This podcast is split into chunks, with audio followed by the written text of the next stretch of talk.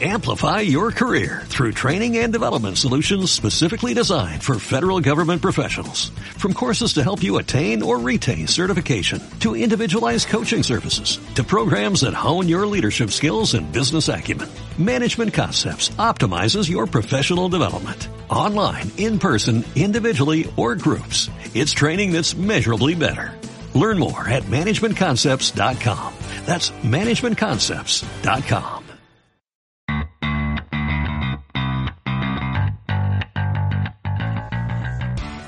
Ay chicos, ha llegado el verano a Generación MMA. Eh, ahora mismo tengo a mi derecha a alguien temblando porque voy a hablar de su outfit. César Alonso, vas a poner de moda de nuevo las camisetas de tirantes. no, no lo sé, que lo diga, que lo diga al público, pero bueno, la verdad es que me he visto con ella, digo, bueno, no sé si está muy bien Oye, para el programa, estás pero... súper moreno, tío. Bueno, es que, mm, bueno, daría para otro programa, pero es que yo vivo en una finca donde me da el sol todos los días y aparte está en Granada el fin de semana, así que me ha dado el sol, sí. Bueno, César, eh, no puedo presentarte solo a ti porque tengo a mi lado a Bala. ¿Cómo estás? Muy bien, muy bien. No estoy tan moreno como César, pero disfrutando del verano igualmente y, listo para entrenar, aprender, trabajar y analizar y de todo. Bueno, pues tenemos que analizar el evento que vamos a ver este fin de semana. eh, peleas en Brasil, que tiene muchos nombres míticos de Brasil. Y aparte tiene a Rose Namayunas, a la que teníamos muchísimas ganas de ver, por toda la expectación que se ha creado tras vencer dos veces a la que parecía invencible, Jędrzejczyk. Podríamos entrar ahí, pero vamos a dejar primero, vamos a mencionar un poco los nombres de abajo de Brasil en lo que es un, un buen evento de esta cartelera de Río. Eh, sorpresa, BJ Penn contra Clay Guida. Eh, bueno, esta pelea parece que es una máquina del tiempo, ¿no? Que Ahora cinco años detrás. diez- sí, 5 o 10 años atrás. Eh, bueno, pues BJ Penn sigue teniendo ganas de pelear, a pesar de todos sus altibajos y de haber sido uno de los tops en dos divisiones, creo que ganó. Eh, luego, bueno, ha tenido muchas derrotas y, y pues, parece como que pasó su momento, pero sigue teniendo ganas de meterse en la jaula. Pues no, adelante. ¿Será un tema de dinero? Porque, o sea, bueno, tú dices que son ganas, pero es que no lo está haciendo nada bien cuando lo hemos visto al pobre.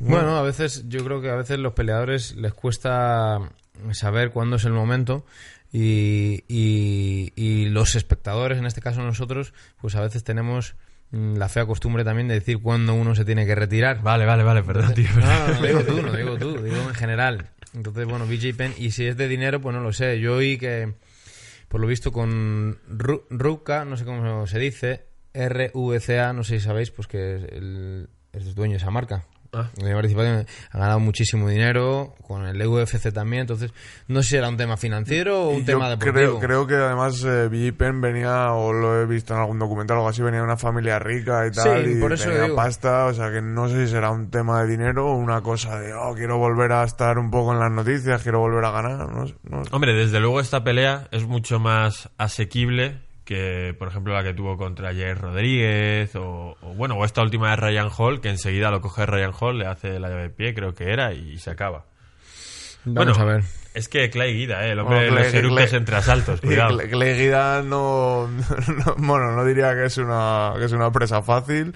También está, ha pasado un poco su mejor momento y bueno, parece un choque ahí de, de antiguos. Es una pelea interesante, yo creo, ¿no? Es una pelea interesante. Claro, es lo, es lo bueno, que por lo menos es una pelea que te apetece volver a ver. Si viese, bueno, te apetece volver a ver. Si fuese BJ Penn contra eh, un José Aldo dirías, bueno, la voy a ver porque la tengo que ver, pero esto no, no hay nada Claro, que decir. Claro. Eh, más nombres interesantes, pues está Tiago Alves, está Francisco Trinaldo, Irene Aldana, la mexicana, pelea contra Bete Correia. Y luego, yo es que tengo un problema, a ver si me podéis ayudar unos dos. Antonio Rogerio Nogueira, que tengo un problema porque su hermano se llama exactamente igual, es exactamente igual, salvo por cuatro letras de todo el nombre, y encima el apodo es el mismo. Sí, además son mellizos. Es Es que- Eso complicado. que te ayude bala porque yo tampoco te voy a poder A ayudar ver, ¿quién mucho. pelea? A ver, pelea. eh, Antonio Rogeiro Nogueira. ¿quién es? Rogerio Nogueira es Minotauro. Y Rodrigo Nogueira, Rodrigo es Minotauro. Para quien Encima no tienen sabe, el mote igual ¿vale? también. acordaros de la O y la Minotauro, ¿vale? Fue el que fue campeón de Pride.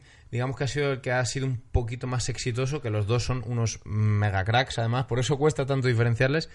Minotauro es el campeón de Pride, que también fue campeón de UFC, y es más grappler, eh, tiene aquella famosa sumisión a Bob Sapp del Pride, quien se acuerda, el gorila Bob Sapp.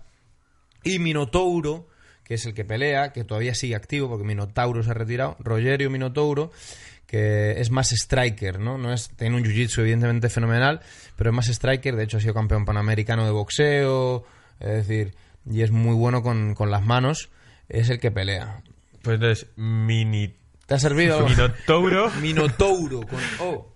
va a pelear contra Ryan Span, que este tampoco sé quién es ahora mismo, ¿vale? Pero, pero que pelea también él. Pues decíamos, Sí. Thiago Alves, Franco Trinaldo, Minotauro.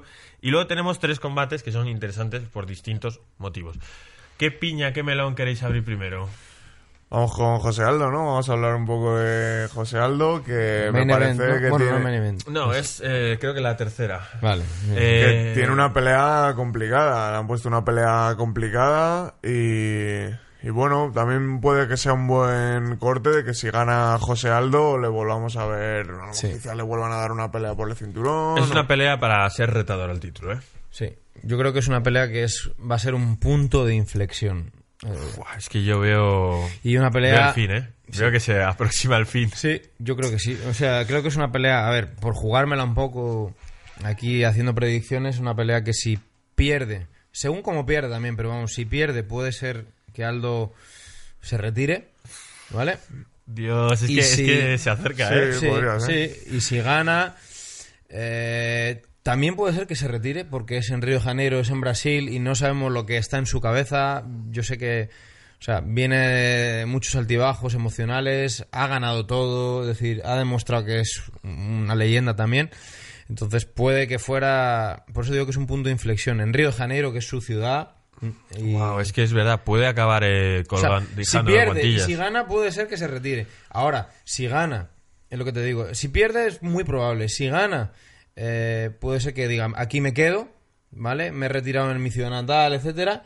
Todo va a depender de, yo creo, las negociaciones con UFC. Yo creo que si gana le van a poner el dulce, una pelea por el cinturón y va a picar, va a picar. Yo creo que... Vamos a ver. que, que Pero es que contra Max adelante. Holloway no, no cuadra el cruce de nuevo, ¿eh? Ya. En todo caso, eh, a- aparte de, de los planes de, de José Aldo, analizando la pelea, eh, tiene una pelea muy dura. Es que Alexander Volkanovski, conocido como The Great, Hmm. es uf, una pisonadora. Viene de ganar a Chad Méndez, que nunca es una cosa fácil tampoco, Hmm. y, y, bueno, precisamente ganarle así a Chad Méndez denota que, es, que puede estar en ese top 3 de, de la división. Sí. ¿Se ha retirado Chad Méndez? Me- me No lo sé. que sí, ¿no? No creo, lo creo sé. que sí, creo que está, Sí. creo que se retiró. Bueno, aunque sabéis que yo no le hago mucho caso, o sea, no le hago mucho caso, siempre hay que mirarlo, ¿vale? No, no es Creo que es tu frase de siempre, porque ya sé que vas a decir los récords, no sé Sí. qué, no sé cuántos, pero... Claro, es decir, no, porque el récord eh, no hay que no hay que ignorarlo, pero no es no es definitivo, no es la Biblia. La gente, Ya. no, es que ha perdido mucho el récord. Pero bueno, mirando el récord de Volkan, de Volkanovski, quien lo mire, pues que verá que tiene 20 peleas y solo una derrota en el tercer asalto, es decir, una derrota que que podría ser una victoria o qué tal. Es decir, entonces es un peleador que viene prácticamente imbatido y que para ir a Brasil y a pelear contra José Aldo en Río de Janeiro o los tienes muy bien puestos y estás muy seguro. Es decir, va a estropearle la fiesta. Porque es como un público muy duro, ¿no? Bueno, es el- yo creo, y Dana White lo dijo, que es el público más vibrante, por decirlo, más intenso que hay. Y yo he estado personalmente en el UFC Brasil en, un par de ocasiones, es un público que te levanta o te hunde. Eh, puede ser muy hostil. Conozco Brasil y los brasileños son muy pasionales, la afición brasileña, la torcida, como dicen ellos, fuego. Bueno, pues habrá mucha presión. Otro que no parece, fíjate que debería estar más en esa situación, pero no creo que se vaya a retirar tras esta pelea, Anderson Silva. Vuelve la leyenda.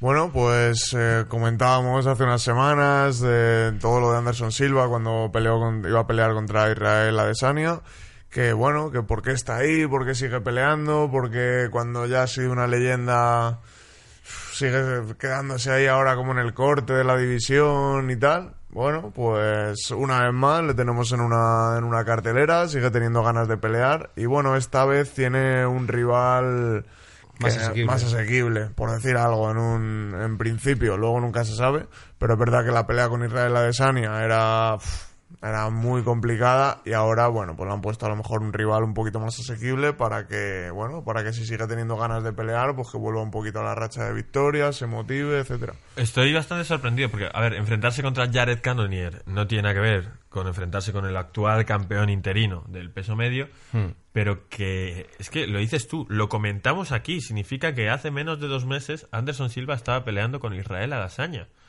Entonces, eh, ¿por qué Anderson Silva tiene esa necesidad? Quizás tiene unas peleas de contrato que tiene que acabar antes de retirarse, por ejemplo. Exacto, yo creo que, que va más por ahí Gonzalo porque mm, eh, si buscamos el sentido de cada pelea, la verdad que no las tienen ca- prácticamente ninguna, No, no, ni, la de- no ni siquiera la de Adesanya, ¿vale? Porque realmente le estaban usando de escalera.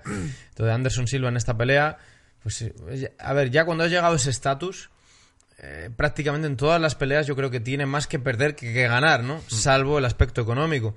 Entonces yo creo que está terminando su contrato y vuelvo a- al, al- al punto anterior como con Aldo. Son situaciones diferentes, pero similares al mismo tiempo. De hecho, este UFC, eh, digo porque yo entiendo bastante del tema de Brasil, etcétera, estaba programado para Curitiba. Y Curitiba es la ciudad natal de Anderson Silva. ¿Vale? Se ha movido a Río de Janeiro. Entonces también apunto, no sé cómo estará su contrato y las negociaciones, pero también apunto a que probablemente esta pelea, él no dice porque es inteligente, sus managers, pero pueda ser, eh, y evidentemente es que cada pelea puede ser la última, pero probablemente esta pelea, puede que después de esta pelea, pues eso, anuncie su, su retirada. Depende de cómo esté el contrato, etcétera, pero vamos, tiene, tiene todo, todos los ingredientes para que sea, si no la última, la penúltima. Joder, pues Brasil, Anderson Silva. menudo evento se nos está quedando de nostalgia. Sí, sí, sí. sí. Eh, última pelea, Rose Namajunas, Jessica Andrade, eh, es un peleón. Tenemos muchísimas ganas de ver el nivel de Rose Namajunas porque se cargó a la Invencible y se la cargó dos veces y la habíamos visto un poco apartada. Además es un tipo de rol que ha gustado mucho. Al principio parecía una chica tímida, pero más que tímida es como eh, muy centrada, eh, correcta.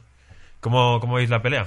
Bueno, yo veo, tengo, tengo ganas de ver esta pelea porque, bueno, realmente tengo ganas de ver a Rose Namajunas otra vez contra otra rival. Eh, creo que, bueno, no tiene nada que demostrar porque ganarle a Joana dos veces eh, es que no, es todo. casualidad, no es casualidad. No es que hayas tenido un, un día o que ese día el rival se encontraba mal o estaba enfermo. tal. No, no. no va a ser como esos campeones que dicen, no, bueno, es que se tiene que enfrentar todavía a tal, o es que no ha peleado. No, has ganado a la que parecía la mejor. Y la ha ganado dos Sí, veces sí. y de Y, forma claro, contundente, contundente. sin duda, sin Mm. ninguna duda. Entonces, eh, bueno, pues eh, veremos a ver cómo se desarrolla esta pelea y si realmente, eh, bueno, va a ser así con todos sus rivales o, va- o tiene o Jessica Andrade va a estar a ese nivel, ¿no? Bueno, Sí, vamos a verlo. va a tener una guerra, eso está claro.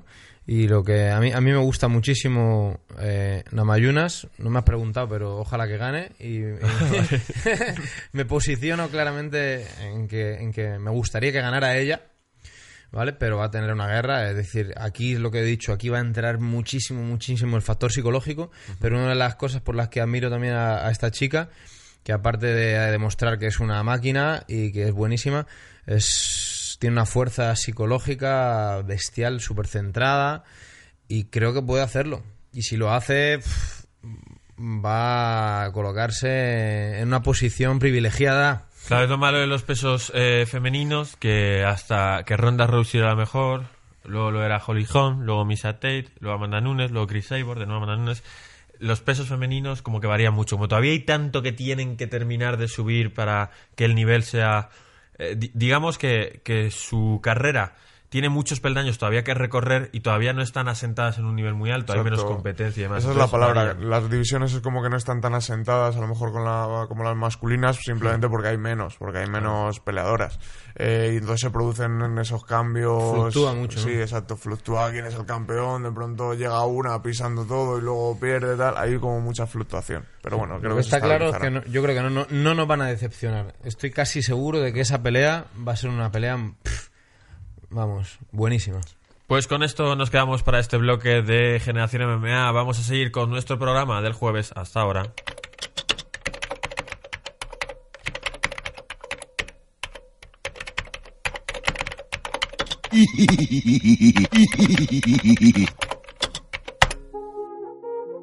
Bueno chicos, pues tenemos de nuevo esta sección que estáis viendo, los Keyboard Warriors. A ver qué nos habéis dicho esta semana. Tenemos, ya sabéis, gente de lujo en esta mesa para comentar distintos temas. Voy a comentar yo por encima algunas preguntas.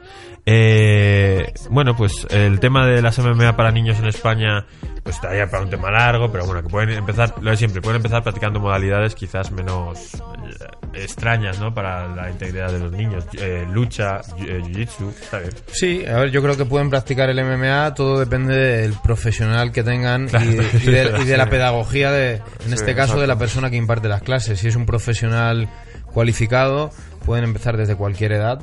Eh, si están con un descerebrado o alguien que no cuida la integridad, pues evidentemente, pero como cualquier actividad. No van a empezar haciendo sparring sangrientos. No, pero lo que dice, va- vamos, me parece que no voy a añadir nada porque me parece que lo ha hecho Bala perfecto. Eh, depende de la persona y si están con una persona adecuada no hay ningún problema a la edad que sea.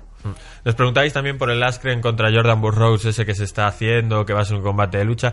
Pues bueno, sinceramente, yo creo que ganará el, el Jordan Burroughs porque se dedica solo a la lucha, a pesar de que Askren sea un máquina. Me interesa más este tema. Nos decía Hidalgo KB, que es un master fan de este programa, un hardcore, un hardcore fan, eh, organizaciones aparte de UFC que podrían superarla, y entiendo, voy a ver exactamente toda la pregunta, que podrían superarla en el futuro. Yo creo que ahora no hay ninguna posicionada, pero Bala, cuando hemos estado hablando de esto, me apuntaba una cosa que es muy interesante.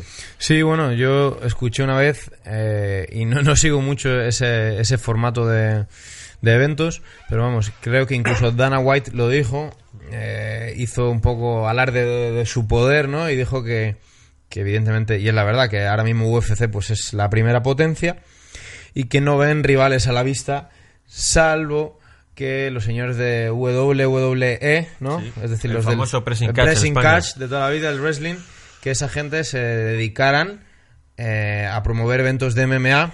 Entonces dice que podrían ver una amenaza y que esa gente pues saben, saben hacer las cosas, ¿no? Entonces, salvo que los del pressing catch WWE se pasen a promover eventos de, de MMA, pues tienen difícil competencia. Esta es la historia. Los que más saben de estos temas de lucha son nuestros compañeros de MMA Adictos, que son expertos ambos en, en libre. eh, bueno, lucha libre profesional, pro wrestling se llama, ¿no? Sí. Eh, no hay ninguna idea de que WWE vaya a hacer esto, pero lo que, que quiero comentar yo es que WWE tuvo su, su pequeña caída, pero con la aparición de YouTube se han convertido en uno de los 10 canales más seguidos de YouTube, porque saben muy bien cómo vender. Para muchos no nos es interesante una pelea entre ellos, pero quizás un highlight de una voltereta desde una jaula, pues si te lo ves, cosas así, co- algo muy entretenido.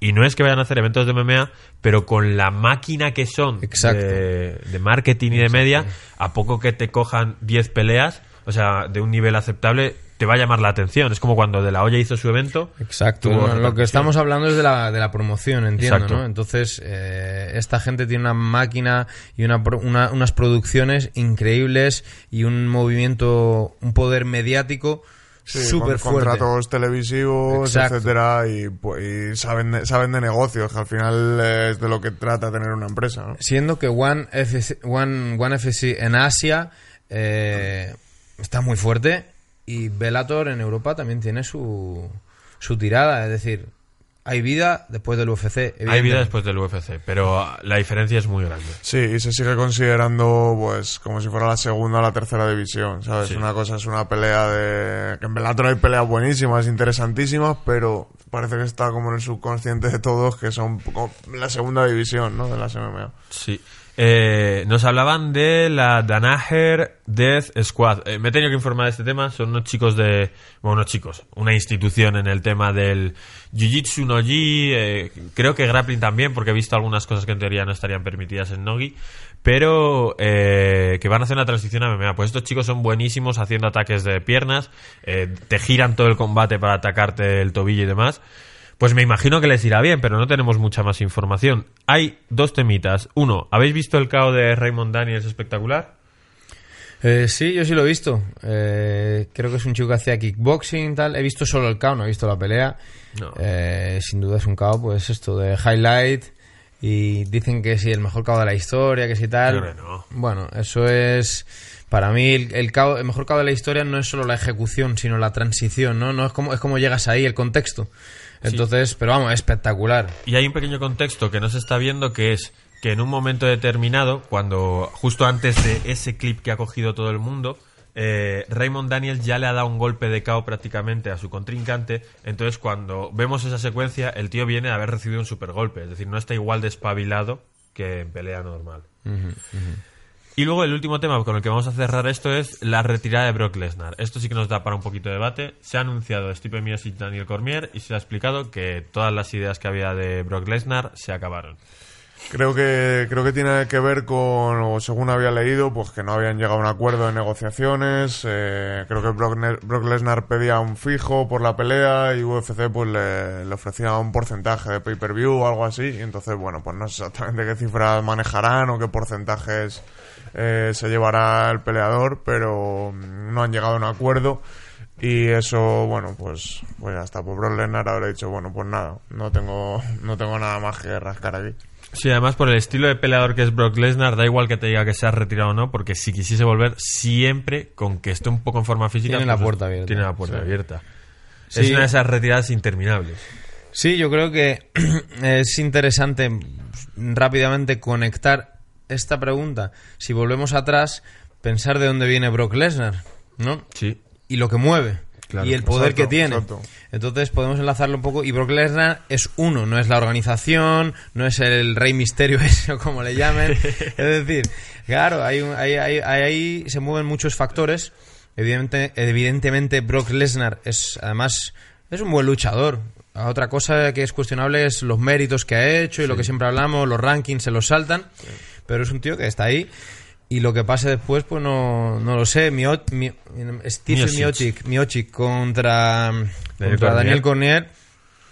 Vamos a ver. Hombre, a mí es una pelea que me interesa porque la primera me sorprendió que Stipe Miocic se quedase en un clinch de golpeo frente a Daniel Cormier. Me dije yo, joder, si te mueves más rápido que él, boxeale con la distancia. Bueno, quizá cometió un error o, Claro, quizá, claro, o claro. quizá no lo supo ver venir o no supo que Daniel Cormier le iba a hacer tanto daño. con Hombre, yo un creo que lo tiene difícil. Cornier, ¿eh? Sinceramente creo que... O sea, a ver, difícil siendo que es un top, pero creo que... Y si no difícil, desde luego no va a ser lo mismo. No va a ser lo mismo. O sea, eh, Miocic no va a dar ese, ese error y va a venir con mucha hambre y es un campeón que ha demostrado que es sólido y creo que se Muy merece sólido, esa pelea. es el campeón que más defensas ha hecho de su cinturón. Y eh, sólido y muy listo porque se ha quedado, no se ha bajado de la burra y ha dicho, yo hasta que no tenga la revancha no peleo. Sí, pues ahí la tienes. ese anda, sí. Pues sí. Bueno, pues hasta aquí el programa número 22 de Generación MMA. Espero que os lo hayáis pasado bien. Yo soy Gonzalo Campos. Podéis seguir a César Alonso en sus redes sociales ahora que de nuevo tienen, Straight Life. tal. Eso es. Y eh, también podéis seguir a Bala, que es, como estamos diciendo, uno de los organizadores de todas las MMA, de sobre todo de Madrid y seleccionador nacional. Eh, de, bueno, seleccionador de Madrid. Madrid, Madrid, Madrid. Madrid Que tal. ya hay, ya hay muchos nacionales ahí, hay, un- hay una- un juego de tronos. Yo de momento, mi ego está tranquilo. Madrid, seleccionador de Madrid y capoeirista. Bueno, pues podéis seguirles en las redes sociales, como hemos dicho, yo soy Gonzalo Campos, eh, suscribiros al canal de Fibeta Anda Podcast si habéis llegado hasta el final, hasta los créditos, darnos ese like que tanto nos gusta y comentarnos. Nos vemos en el siguiente programa.